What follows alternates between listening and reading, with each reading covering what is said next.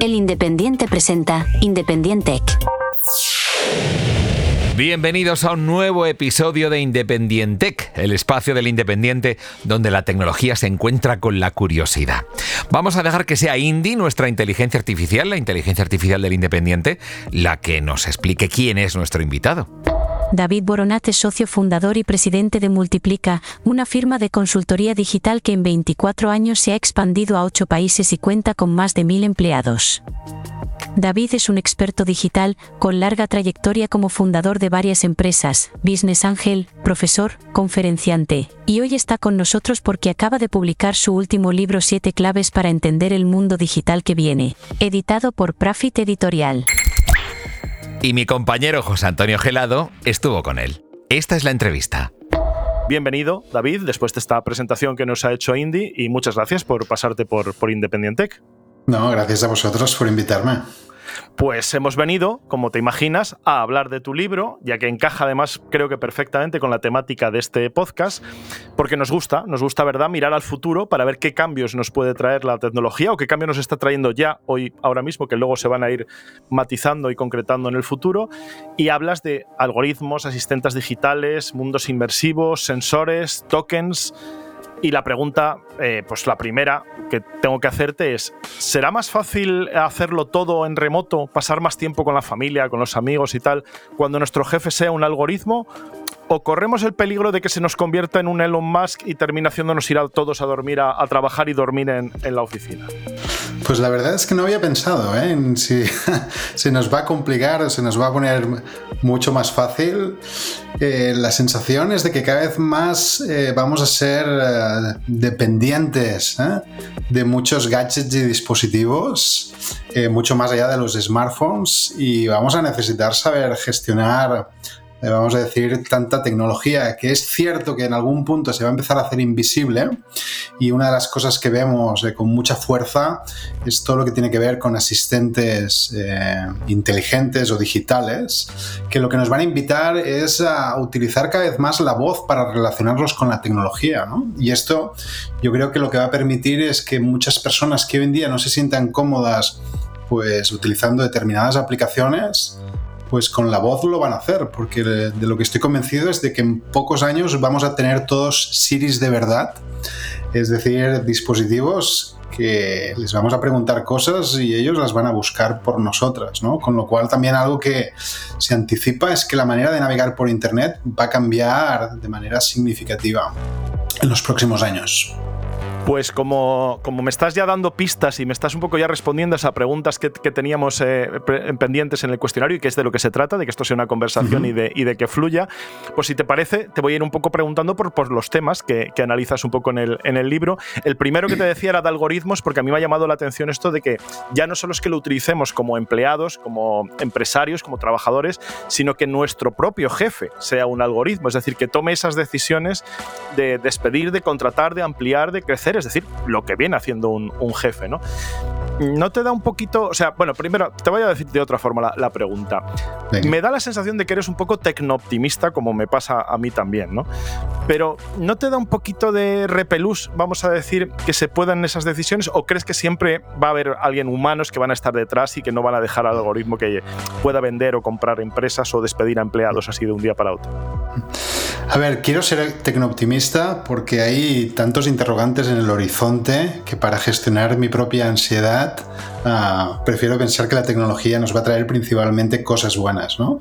Lo que sí que de alguna manera eh, todo apunta es por la hiperautomatización a la que estamos entrando y por la democratización de la inteligencia artificial que cada vez más las empresas van a introducir este tipo de eh, tecnologías, principalmente porque la mayoría de compañías sentimos una presión competitiva enorme y por tanto eh, soy de la opinión de que las cartas están marcadas. El hecho de que se estén invirtiendo más de 100.000 millones al año en inteligencia artificial y la necesidad que tenemos las empresas de cuadrar nuestras cuentas van a hacer que cada vez más eh, les abramos la puerta a todo tipo de algoritmos, hacer toda una serie de tareas que en una primera etapa nos van a hacer principalmente más productivos. Yo creo mucho más, más que en la sustitución de los humanos en la aumentación, pero muy probablemente algunos, después de hacernos más productivos, nos van a hacer prescindibles. Y ahí es donde eh, los algoritmos van a empezar a jugar un papel. Hoy en día, si conduces un Uber, o un Cabify, probablemente tu jefe ya es un algoritmo.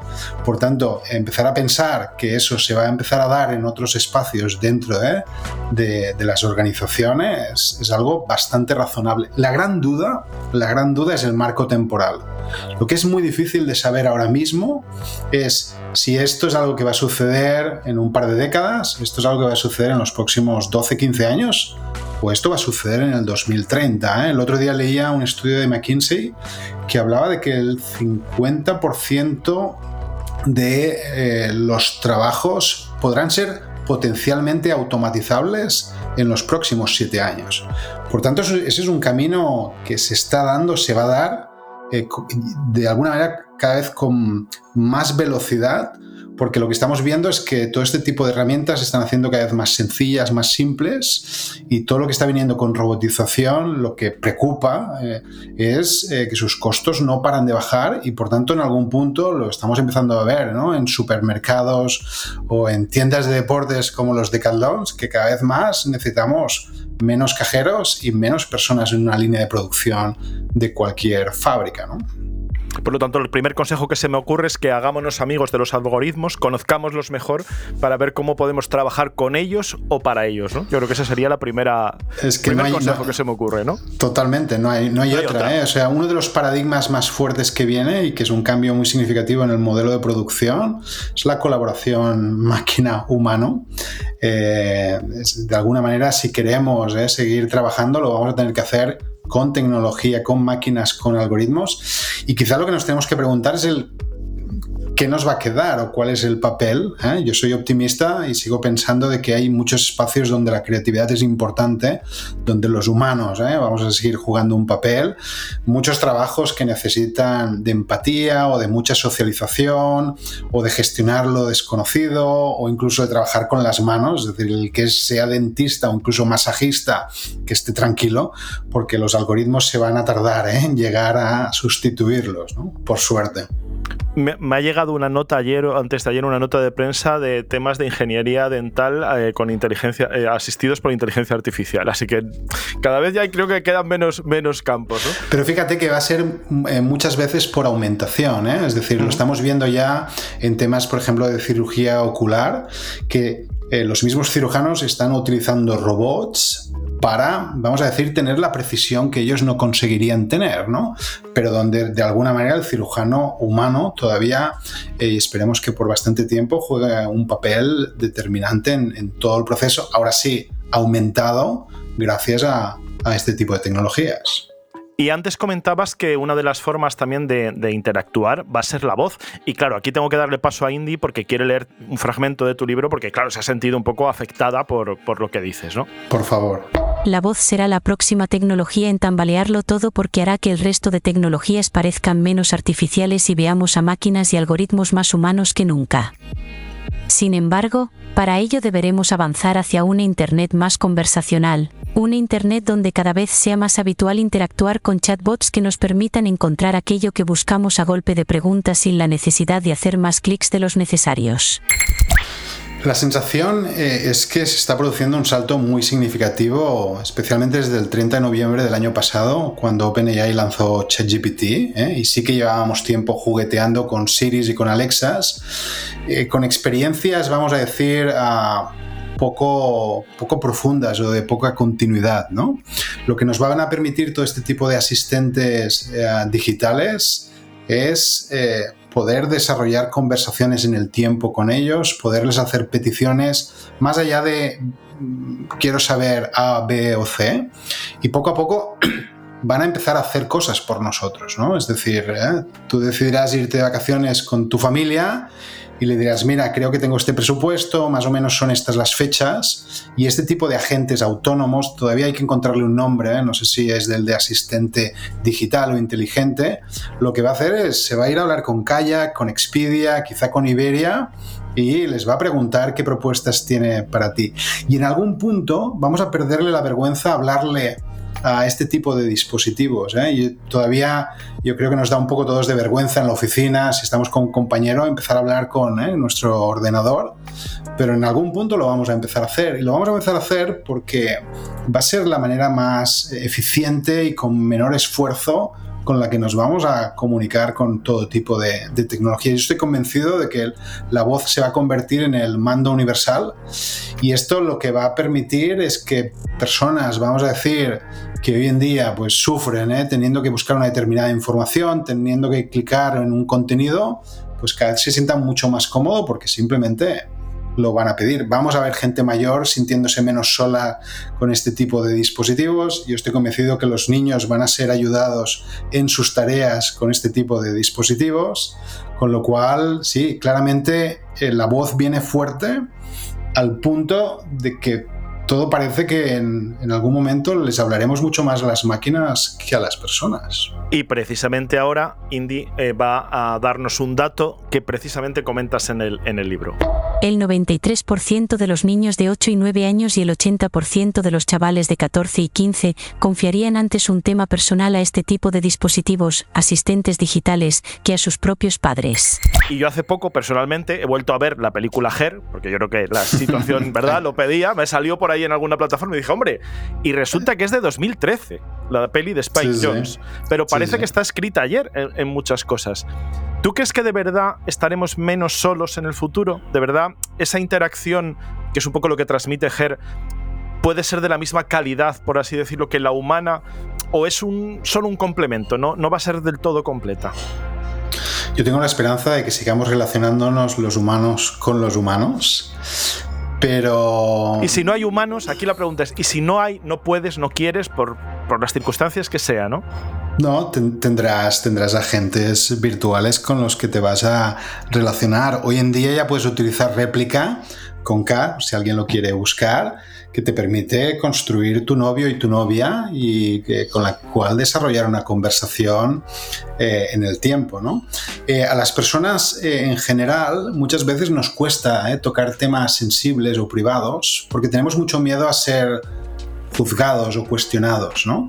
Eh, pero esta sensación no la vamos a tener con este tipo de dispositivos, ¿eh? que nos van a preguntar cómo estás, ¿no? Y en el cual nos vamos a abrir y vamos a seguir eh, de alguna manera sintiendo que estamos construyendo una empatía en las dos direcciones que alguno lo va a acercar a la película Her a empezar como a desarrollar un sentimiento hacia ¿eh? Eh, una, una, voz, eh, un dispositivo, porque los humanos tendemos en general a antropoficar las relaciones también con la tecnología. Entonces, una vez más, está por ver el marco temporal, pero es que cada semana están habiendo avances eh, muy significativos a todos los niveles. Por tanto, pensar que en los próximos 2-3 años eh, realmente vamos a empezar a conversar de manera sistemática con este tipo de asistentes digitales es bastante razonable. ¿Te imaginas pasear por el barrio gótico de Barcelona y comprar unos tickets para que unos guías virtuales, vestidos con ropa de época, te guíen y te muestren la ciudad? ¿Qué te parecería si Adidas, a pocos metros de su tienda principal, te ofreciera un concierto virtual en plena calle y le regalase a tu avatar un descuento en la compra de sus nuevas zapatillas para Roblox? Muchas de estas cosas empezarán a suceder en muy poco tiempo casi sin darnos cuenta. En un futuro cercano nos acostumbraremos a vivir expandiendo información de todo lo que percibimos con nuestros sentidos. Y la pregunta que se me ocurre después de escuchar este fragmento que nos ha leído Indy es, ¿cómo crees que va a cambiar Internet tal y como la conocemos hoy? ¿Crees que realmente va a ser todo más inmersivo, va a ser todo en 3D? Es decir, como dices también en el libro, nos vamos a acostumbrar a, ponernos las gafas ya como algo natural para, como símbolo, como, eh, digamos, como forma de entrar en ese, en ese universo en 3D.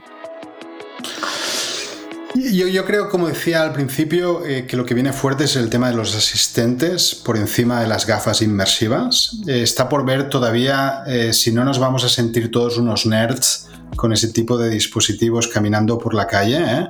Google Glass, ¿eh? Eh, una de las cosas que más le sucedió era, era la, extrañez ¿no? de ver a alguien, ¿no? de verse con ese tipo de dispositivos. A lo mejor era un poquito pronto, a lo mejor lo lanzaron antes de que pasara todo lo que está pasando ahora, ¿no? La Ray-Ban de, de, Facebook, Apple Vision Pro, etc.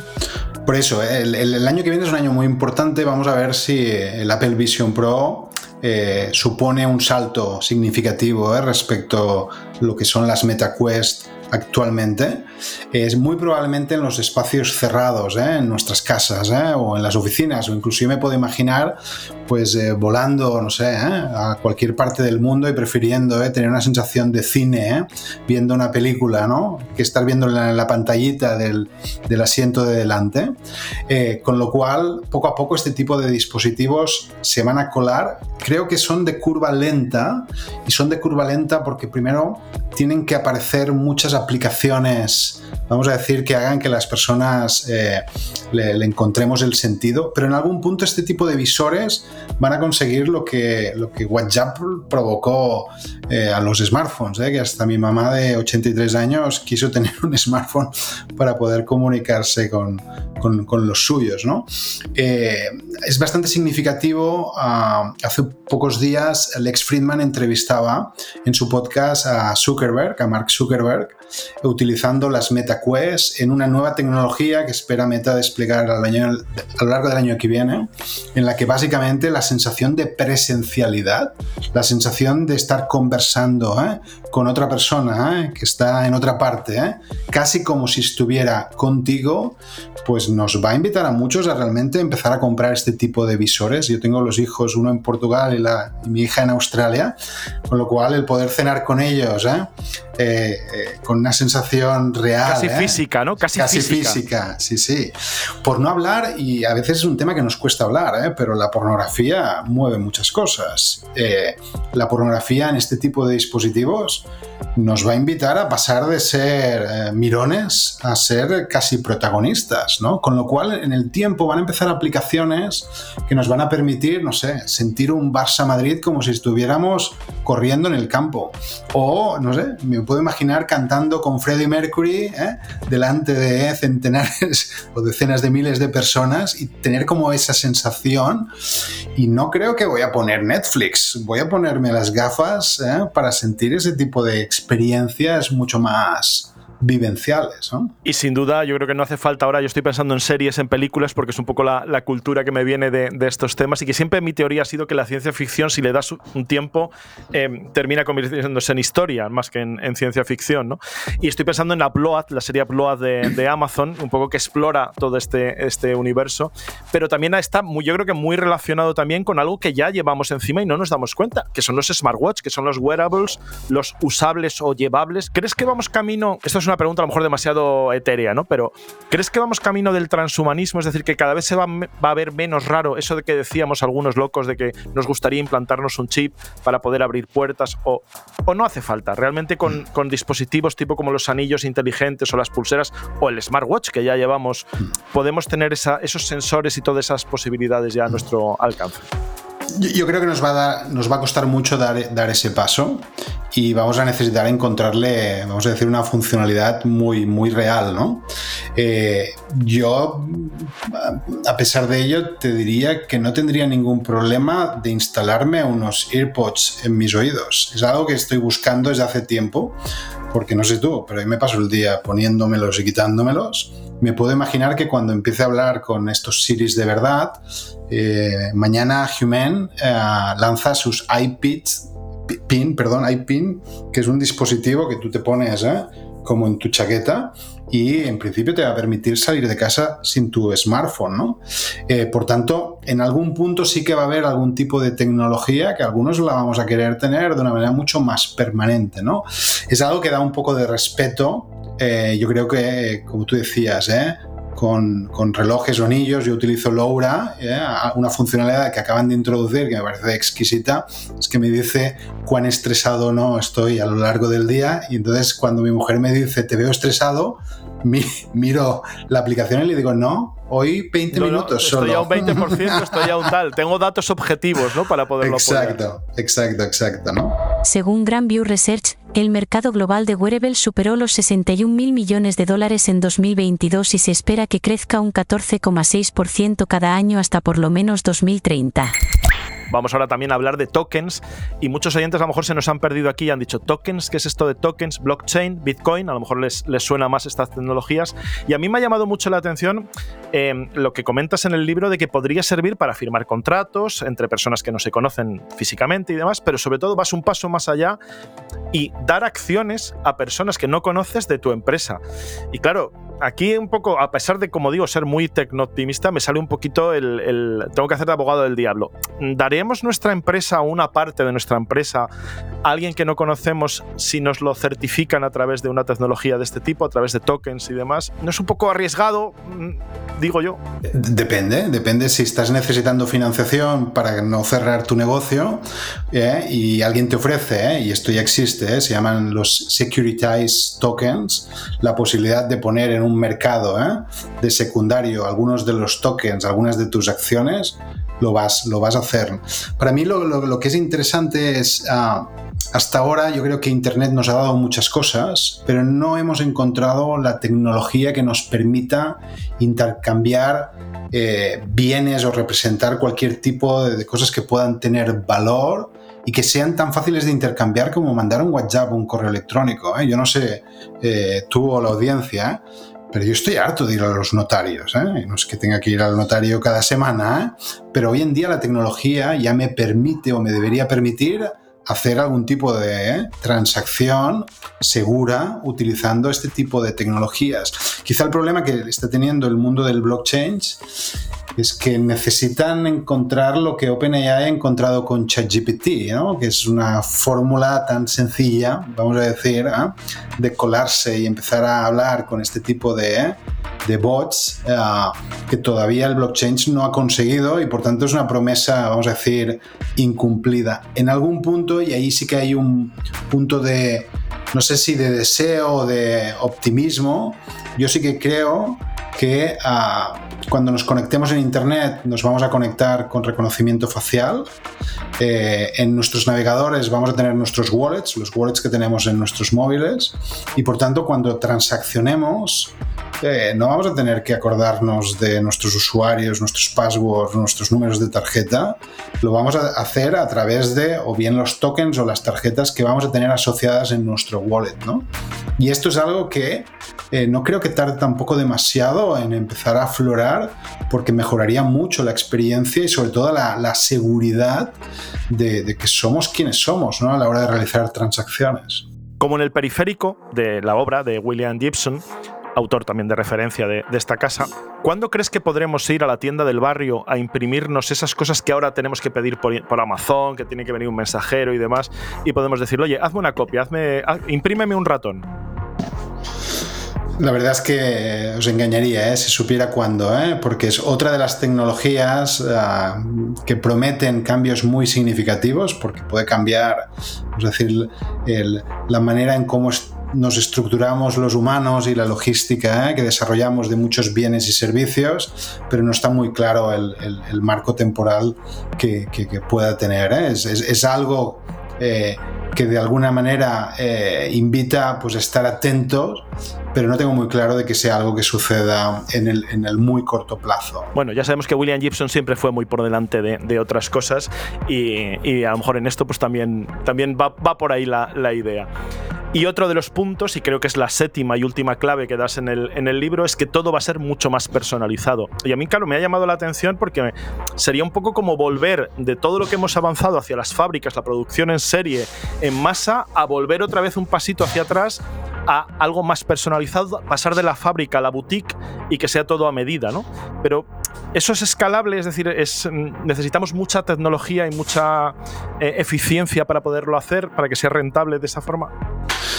Eh, yo soy de la opinión de, que la inteligencia artificial se encargará de que eso sea escalable, ¿no? Porque de alguna manera lo que permitirá es eh, entender todas las relaciones que tenemos como consumidores con, determinadas marcas o determinadas compañías y por tanto jugar un papel eh, vamos a decir, mucho más productivo a lo largo de todo el journey en momentos muy puntuales, recogiendo exactamente todo lo que ha sucedido en toda la historia que hemos tenido con, esas marcas. ¿no? Por tanto, ya lo estamos viendo. ¿eh? Hoy en día, aunque sea en momentos muy concretos, ya podemos crear sites que personalizan los contenidos en función del comportamiento del usuario, lo que muchas veces cuesta conectarlo con otros puntos de contacto ¿eh? que los consumidores tenemos con determinadas marcas en otros canales. Pero esto es una, brecha que se irá cerrando y que lo que va a permitir es que los negocios definan toda una serie de reglas de negocio y que los algoritmos se encarguen de alguna manera de construir esa personalización que muchas veces eh, los consumidores estamos demandando. Y por último, en el libro terminas, porque como verás, hemos ido siguiendo los capítulos más o menos del, libro para que un poco también pues, bueno, se conozca mejor de, qué, de qué trata y animar a quien lo desee a, leerlo. Y también los que después de leerlo pues quieren un poco compartir aquí estas reflexiones escuchando el, podcast. Y decía, terminas con una conclusión que me parece muy interesante, una reflexión sobre cómo son o cómo serán los, los profesionales del futuro. Y hablas de los etchers. Y lógicamente, eh, el, quien haya llegado hasta aquí probablemente ya habrá investigado, pero ¿cómo podemos definir qué es esto de los etchers? Y a mí, bueno, primero te digo, defíneme un poco cómo ves tú los etchers y luego te digo un poco qué relaciones se me ocurren. Ok. A ver, este es un concepto en el que venimos trabajando con Alphonse Cornella hace un par de años, producto de de alguna manera entender que las organizaciones necesitan empezar a identificar y a mimar aquellas personas o aquellos profesionales inconformistas que viven entre el presente y el futuro y que lo que quieren es transformar ¿eh? Eh, sus organizaciones. Muchas veces eh, es un tipo de profesional incomprendido que acaba saliendo de una gran organización porque no, no, no, no, no entiende o no conecta con la cultura de esa compañía. Estamos en un momento de cambio tan grande que las organizaciones necesitan empezar a identificar este tipo de, de personajes. Y un poco lo que hemos estado haciendo con Alphonse, y les llamamos Edgers porque, como decía, son personas que viven entre el presente y, el futuro en la frontera en el Edge. Hemos definido cuáles son los siete atributos que tiene el Edger y los intentaré contar muy muy rápidamente. ¿eh? Eh, insisto, entendiendo de que necesitamos encarar el futuro de una manera mucho más proactiva o fresca. ¿no? La primera es que necesitan ser rebeldes necesitamos líderes, ¿eh? y no es una rebeldía sin causa, es una rebeldía entendida como la capacidad de leer los mercados de una manera diferente a la cual leemos el resto. La segunda es audacia, ¿eh? necesitamos líderes audaces. Todo cuesta tanto que o le añadimos dos rayitas de ambición o movilizar personas, cultura, procesos cada vez se hace más difícil. Necesitamos líderes conectores, que conecten lo que pasa dentro de la empresa con lo que pasa fuera, que conecten la tecnología con el negocio, que conecten los más jóvenes con los más expertos y veteranos en la compañía. Necesitamos líderes que sean multiplicadores, ¿eh? que se pongan al servicio de sus equipos y los multipliquen. Necesitamos profesionales eh, tecnoabiertos, es decir, que le pierdan el miedo a la tecnología que se muevan bien en el mundo las ideas, pero que sean, y este es el sexto atributo, mega resolutivos, que sepan ¿eh? qué tienes que hacer tú hoy, qué tengo que hacer yo. Y el séptimo atributo es que sean curiosos por antonomasia. ¿eh? Cada vez más necesitamos ¿eh? bucear, explorar, entender de mundos más allá de la disciplina en la que nos dedicamos. Entonces, un poco la conjunción de estos siete atributos nos invitan a pensar en un tipo de profesional eh, más necesario que nunca, ¿no? Y al cierre del libro, de alguna manera, eh, pues hacemos una invitación, ¿no? A ser eh, todos tan edgers como podamos. Y mi, mi asociación aquí que me ha recordado a ¿Y no estaríamos un poco hablando también de una nueva versión, digamos, más empresarial de los hackers? Hackers entendidos en el sentido clásico de la, de la palabra. No, me parece fantástico el símil, no lo había pensado y sí, o sea, Claro, por buscar el hack, buscar el atajo, pensar en el futuro, pensar fuera de la caja, es decir, pensar fuera de lo habitual, totalmente, arriesgarse a que te echen por intentar solucionar un problema por métodos que a lo mejor no son los establecidos. Total, total. Y además te diría que los hackers, aunque tienen una connotación negativa, ¿eh? en su esencia o en sus orígenes, tenían una parte como muy de disrupción, muy de cambiar el status quo y absolutamente la figura de Ledger lo recoge totalmente. Pues esto sería el, hacker que se hace jefe, ¿no? Que cuando se convierte en Ledger, ¿no? O cuando quiere ser ya el, jefe. Algo muy interesante que nos hemos dado cuenta es que las organizaciones necesitan Edgers a todos los niveles. No es un tema de ser jefe no es el CEO ¿eh? o el presidente que tiene que ser edger. Lo que tiene que conseguir la organización es identificar sus edgers, ¿eh? Eh, para conseguir que la organización se convierta en edger. ¿sí?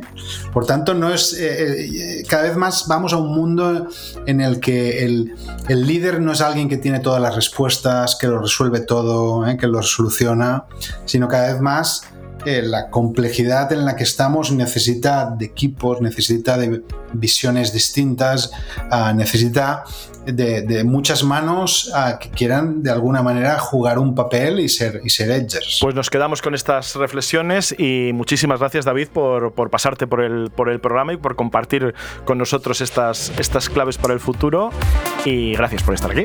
Nada, ha sido un placer, encantado. Gracias. Hasta aquí, Independiente.